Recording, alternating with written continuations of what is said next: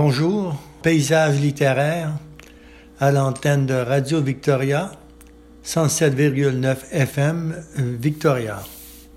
Comment allez-vous, auditeurs et auditrices? J'avais présenté l'an passé une auteure d'origine haïtienne. Son nom est Emmanuel, euh, pardon, Prophète. Et j'avais lu un de ses livres que j'avais bien aimé, du moins j'en avais lu au moins un, Le bout du monde est une fenêtre, Émilie Prophète. Et je crois avoir lu un ailleurs à soi, un, autre roman, mais je suis pas certain.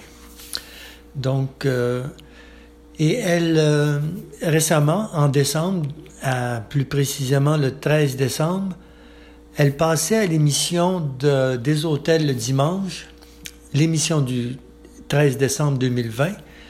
Vous pouvez l'écouter en rattrapage et l'auteur même nous présentait son nouveau roman, son roman qui s'intitule Les villages de Dieu. Et je l'ai reçu par la poste, un cadeau euh, de de mes sœurs, une surprise. Et ce nouveau roman, Les villages de Dieu, c'est un roman qui se passe à Port-au-Prince. Et je vais vous en lire euh, quelques passages. Je vais sans doute y revenir parce que je vais, j'aimerais peut-être lire euh, quelques passages à, plus d'une émission. Alors, on verra. Donc, je débute pour euh, cette première partie de l'émission avec au tout début du livre, je pourrais dire le deuxième, euh, deuxième chapitre, parce que le livre est construit d'une manière euh, simple, de courts euh, chapitres, et le second chapitre débute à la page 7. Et en passant, Émilie Prophète publie dans la maison d'édition Mémoire d'Encrier, une, une maison d'édition située à Montréal, très intéressante qui publie des auteurs euh, qu'on ne retrouve pas dans les très grandes maisons d'édition, mais qui veulent leur pesant d'or. Son livre euh, Les villages de Dieu est écrit à Landau, retranché dans des cités qui tirent leur nom de la légende biblique, puissance divine, Bethléem, des gangs de bandits pillent viole et assassine en toute impunité.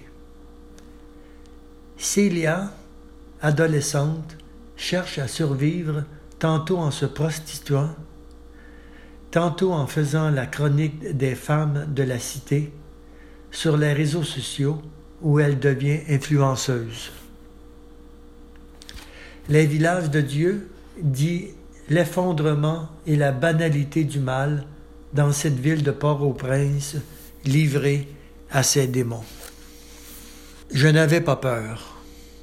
J'étais habitué au bruit des armes. J'ai grandi dans cette cité où jamais il n'y avait eu de trêve, où la mort circulait à midi comme à minuit. Grand-mère, grand-mère, c'est sa grand-mère, c'est sa grand-mère qui l'a élevée. Grand-mère était morte il y a neuf mois, de peur.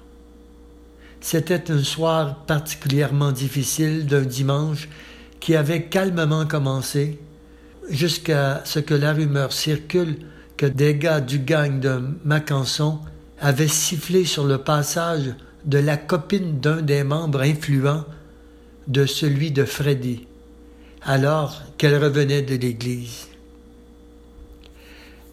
Les deux gangs, qui faisaient la loi dans la cité n'étaient jamais à court de provocations mutuelles, mais il n'y avait jamais eu, jusqu'à ce dimanche soir, d'affrontement direct. Je me rappellerai toujours les yeux exorbités de ma grand-mère, ses mains qui serraient fort mon poignet, et moi qui criais Grand-mère, tu me fais mal elle avait dit dans un râle Cécé, Célia, mon enfant, Petite Mgwen, Mven, pardon, Mven. Cessez. Je sens que mon cœur va exploser. Je vais mourir. Je dormais dans le même lit que Grandma, depuis toujours. J'ai su tout de suite qu'elle était morte. Elle était devenue raide, froide. Je ne pouvais pas, comme je l'avais toujours fait, mettre ma jambe droite sur elle pour m'endormir. Je m'étais mise à lui parler. Je ne me souviens pas très bien de ce que j'ai de ce que j'ai dit, sauf des prières qu'elle m'avait apprises. Je ne pouvais pas entendre le son de ma voix. Ça tirait de partout avec des armes automatiques, et le tintamarre s'était poursuivi jusqu'à l'aube.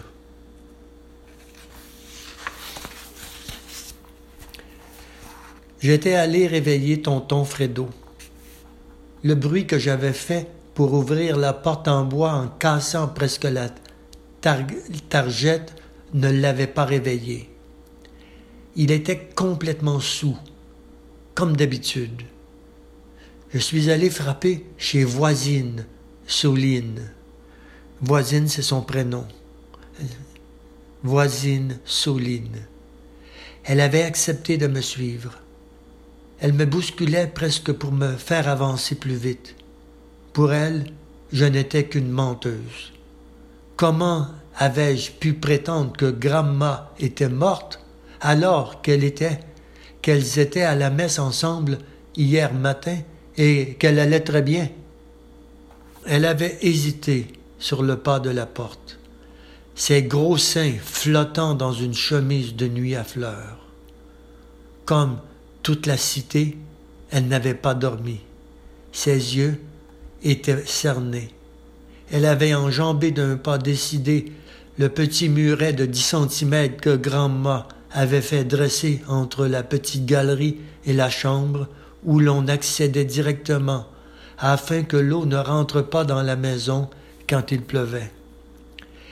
Elle était vraiment morte avais-je réussi à balbutier alors que nous, nous entrions dans la pièce. Tais-toi, petite, avait-elle répondu en ouvrant grand les yeux. Christa, Christa, avait-elle dit avec vigueur en touchant le front et le cou de Gramma avant de lâcher un cri. Des larmes coulaient sur ses joues rondes.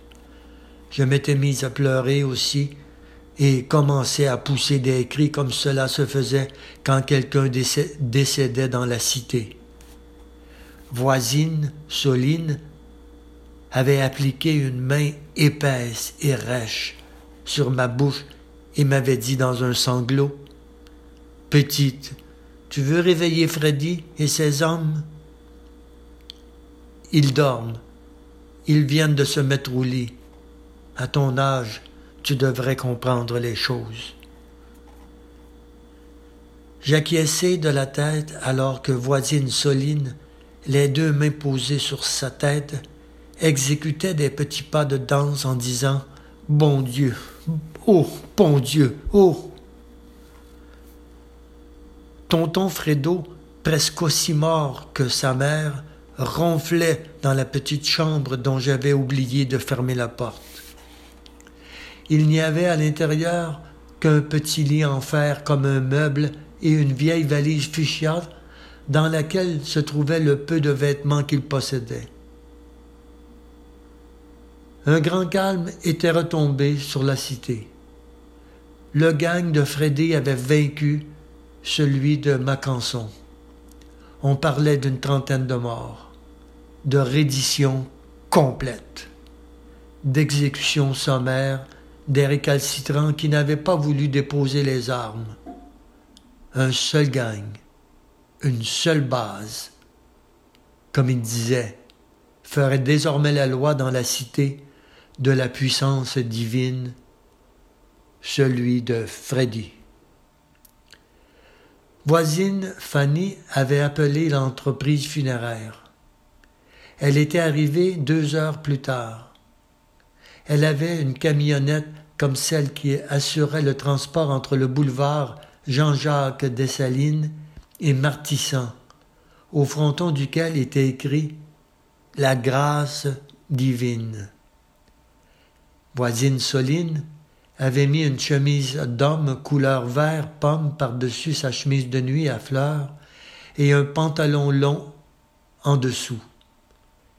Elle était étrange sous toutes ses couches. Je ne pouvais m'empêcher de penser aux fous et à ces personnages qui circulaient dans les quartiers pendant la saison de carnaval que l'on appelait les meyotes et dont j'avais peur quand j'étais petite. En temps normal, voisine Soline avait tous les droits, mais le chagrin lui en conférait plus encore. Elle avait demandé d'attendre qu'il soit quinze heures avant de commencer à pleurer. Joe, Edner, Fanny, Fénelon et sa femme Yves-Rose acquiescèrent. La rigidité cadavérique empêchait de fermer les yeux de Gramma. Dans deux ou trois jours, ce serait possible, avait dit l'employé de l'entreprise, en transférant Gramma du lit à la civière, aidé de son collègue, avec une, avec une dextérité qui témoignait de sa longue fréquentation des cadavres. Tonton, Fredo, était réveillé. Il paraissait vieux pour un homme de trente-huit ans. Il avait dormi tout habillé, était chiffonné et sentait l'alcool. Quand on a recouvert la tête de Gramma avec le grand drap, il s'était mis à crier d'une grosse voix. Maman, maman, maman. Et Soline, Edner, Joe, Fanny, Fénélon et Yves-Rose lui ont dit en chœur Ferme-la, ferme, tu la fermes, ta gueule, inconscient, ta fiateur. Tu vas réveiller les bandits. Les tafiateurs, tafiateurs signifie alcoolique. Tonton Fredo s'était jeté par terre en émettant de petites plaintes. Nous allons nous arrêter ici quelques instants et nous allons reprendre euh, tantôt avec un deuxième segment tiré du livre d'Emily, prophète, auteur haïtienne, du livre, le roman Les villages de Dieu, paru tout récemment, évidemment, en 2020.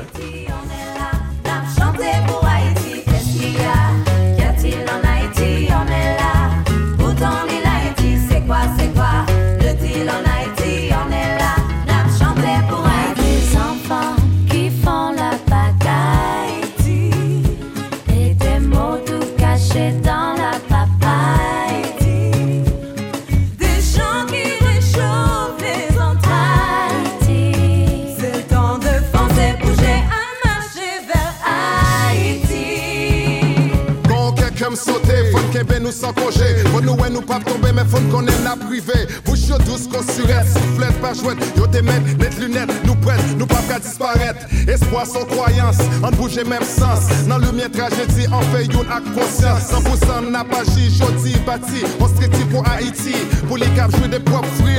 Qu'est-ce qu'il y a?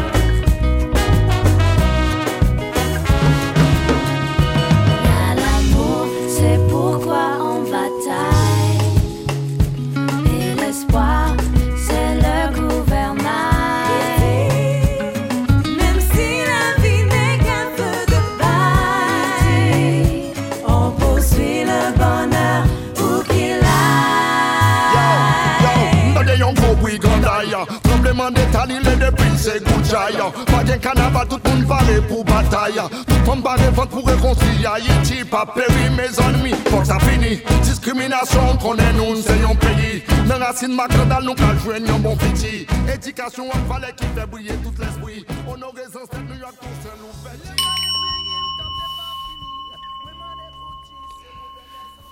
Alors, reprenons ici avec l'auteur haïtien pour le deuxième segment de cette émission de Paysages littéraires, pour ceux qui ou celles qui se joignent à nous. Les jours qui suivirent le décès de Gramma furent terribles.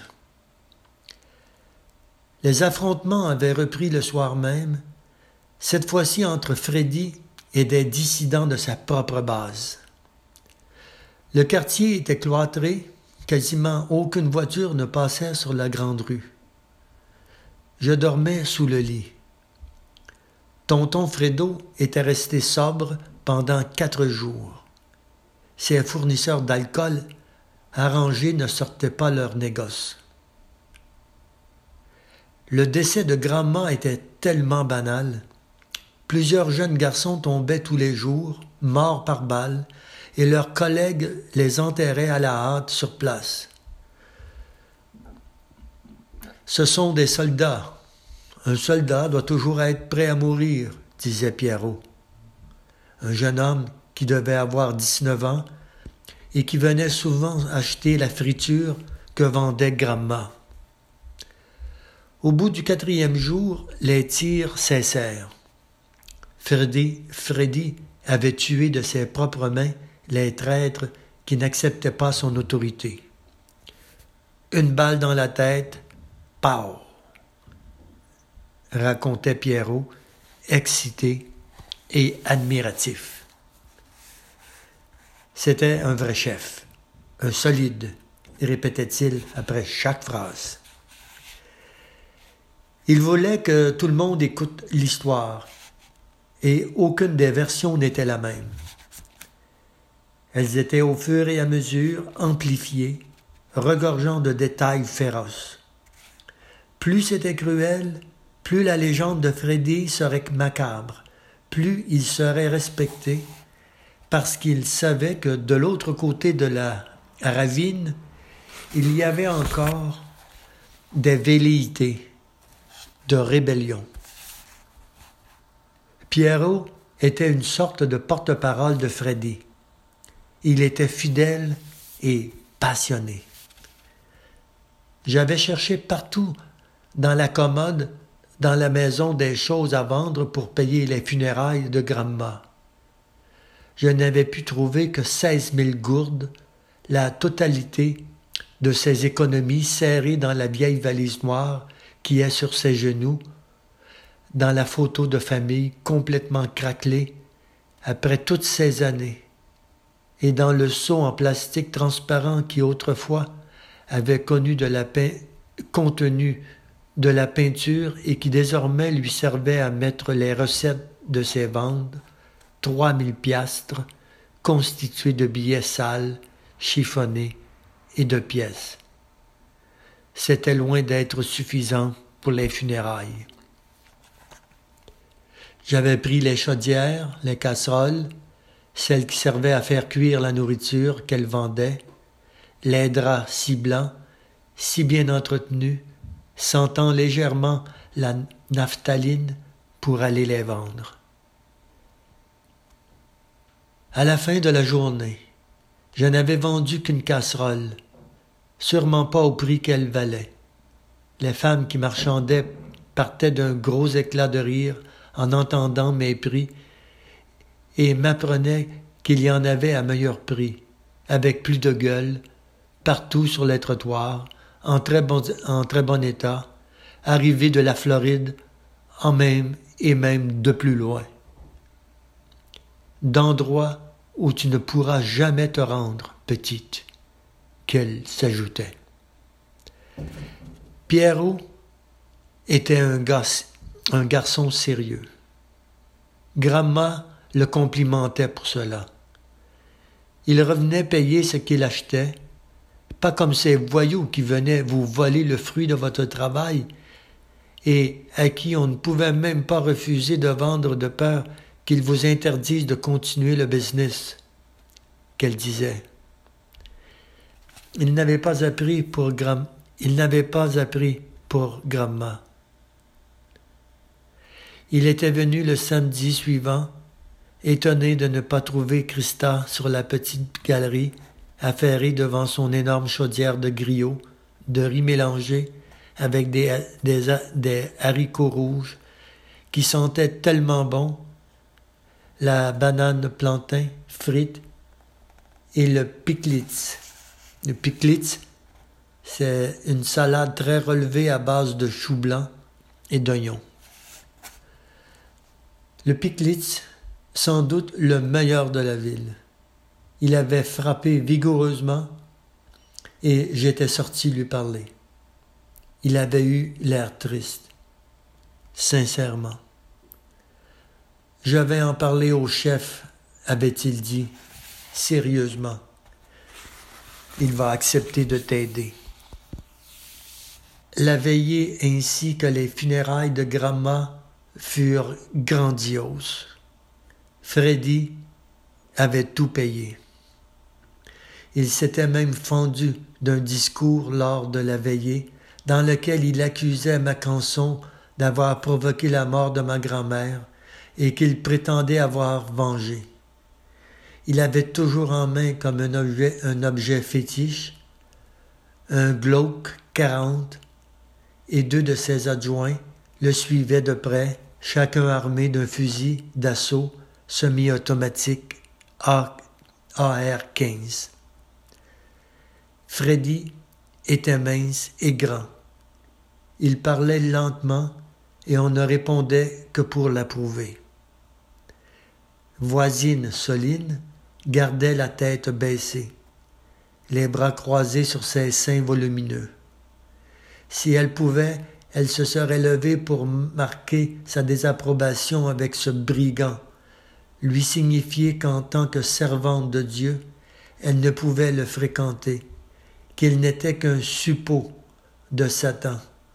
Mais personne n'osait contredire Freddy. Un suppôt, hein, c'est un aide, un, euh, un aide, un aide Suppo, S-U-P-P-O, accent circonflexe. T. Je l'ai connu bébé, m'avait-elle expliqué ce matin. C'est le fils de sœur Julienne, bonne chrétienne, qui vit dans la crainte de Dieu. C'est son prénom qui l'a perdu. Son père avait travaillé comme homme à tout faire chez des Américains, dont le fils s'appelait Freddy il a voulu donner le même prénom à son rejeton, pensant que cela lui porterait chance dans la vie. Mais quand on est un Haïtien, on ne s'appelle pas comme ça. En créole, Freddy veut dire froid. Et en plus, le gamin avait toujours la morve au nez, maigre comme un clou. Ses petits camarades s'étaient mis à le pourchasser en l'appelant Tifredi et, il est devenu fou. Il faut être dingue pour tuer des gens, pour leur mettre des balles dans la tête volontairement et s'en vanter. On me raconte qu'il tire sur les gens s'ils n'osent rire en sa présence. Il croit qu'il se moque de son prénom. À cause de lui, la pauvre Julienne a perdu son âme. Il lui apporte plein de choses qu'il achète avec l'argent qu'il vole aux autres, et elle n'ose plus recevoir les réunions de prière chez elle.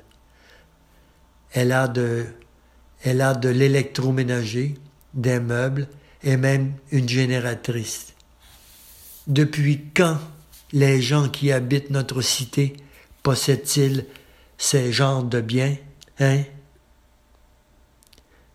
Voisine Soline s'était mise à pleurer. Je ne savais pas si elle pleurait Grandma ou le sort de Julienne et de son fils, elle avait fini par ajouter qu'elle allait prier pour l'âme de Christa, la pauvre Christa, sa grand'ma. Freddy avait désigné deux soldats pour s'occuper de tout, Pierrot et Joël. C'est Pierrot qui avait été apporté, qui avait été apporté les 80 000 gourdes à l'entreprise funéraire. La grâce divine. Et Joël s'était chargé d'aller acheter l'alcool pour la veillée. Yves Rose avait proposé de faire du thé et du café à ses frais. Livio avait animé la soirée. C'était un animateur professionnel de veillée. Il enchantait les gangs et le public était bon. Les gens riaient fort, avant même qu'ils aient compris ce qu'il voulait raconter. Ils étaient venus nombreux, c'était pour la plupart des clients de Gramma et des voisins. Fredo, Fredo dormait sur sa chaise, il avait déjà bu une bouteille entière de rhum, Barbancourt, et je l'avais vu en cacher deux dans sa chambre tout de suite après que Joël eut apporté les caisses dans l'après-midi. Le vent faisait vaciller les flammes des petites lampes artisanales à kérosène qui éclairaient l'assemblée. Freddy avait fait barrer les deux côtés du, du corridor afin qu'aucune motocyclette ne vienne perturber la cérémonie. C'était par pure forme. Aucun inconnu n'aurait osé s'y aventurer en sachant qui était là. Les funérailles eurent lieu le lendemain matin à l'église Sainte-Anne, une église catholique. Voisine Soline était scandalisée, mais elle ne pouvait pas dire à Pierrot qu'il n'avait pas pris les bonnes dispositions avec la grâce divine, où l'exposition avait eu lieu à sept heures du matin. Il devait obéir aux instructions de Freddy. Ils avaient pu fermer les yeux de, de Ma, la grand-mère de Célia. Mais la frayeur se voyait encore sur son visage. Elle portait un tailleur blanc, impeccable, celui que j'avais trouvé accroché à un cintre dans son placard, son seul vêtement pour les grands jours. Il faisait chaud malgré l'heure matinale. Tonton Fredo, Soline, Yves-Rose, Fénélon et moi occupions le premier rang et les gens venaient nous saluer, nous signaient devant le corps de Gramma. Je pleurais toutes les larmes de mon corps et j'avais envie d'aller me blottir contre la morte dormir avec elle, comme je l'avais fait durant toute ma vie. Yves Rose essayait de me consoler.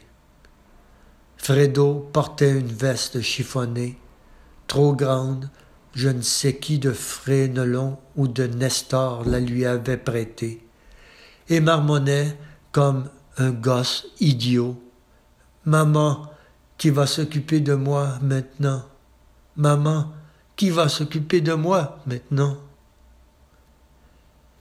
À l'église, qui était en réalité une grande tente recouverte de tôles ondulées, onze cercueils étaient alignés pour des funérailles collectives.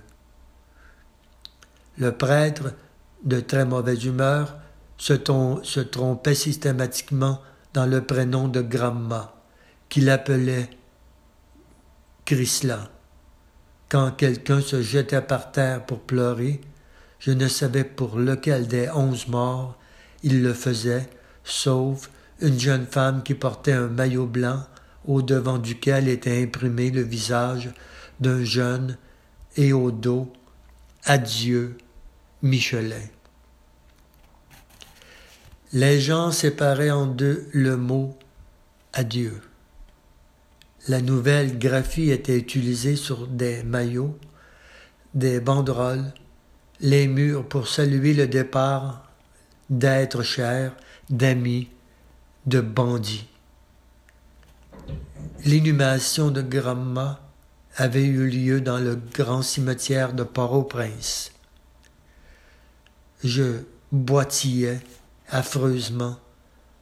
Un de mes talons s'était cassé et j'avais, mal aux pieds. Je n'étais pas habitué à porter des chaussures à talons hauts.